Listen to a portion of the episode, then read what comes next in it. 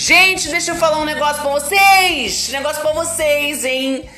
Eu tô procurando um trabalho, melhor, um job, como falam hoje, né? Porque job é o quê? O trabalho que paga pouco. Isso? É isso. Mas eu não tô querendo muito, não. Eu só preciso de um lugar com ar-condicionado, porque eu não tô aguentando. Essa coisa de trabalhar em casa, ou então ir na casa da cliente, do cliente, da cliente, né? Que a maioria é mulher, ou então se acha mulher. E aí, o que acontece? Não tá dando isso. Porque na, elas não têm ar-condicionado, eu também não tenho.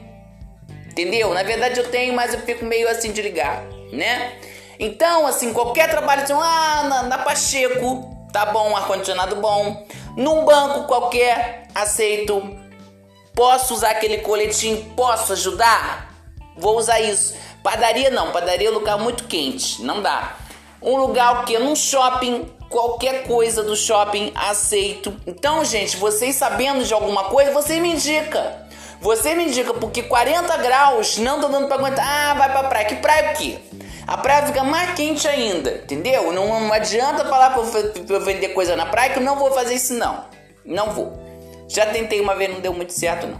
E aquilo ali tem um. Não é? Não pensa que você vai botar todo um isoporzinho debaixo do braço, tu vai vender lá na praia, não. Que tem que ter uma coisa do conhecimento lá, hein? Se tu não tiver o conhecimento, negócio de carta.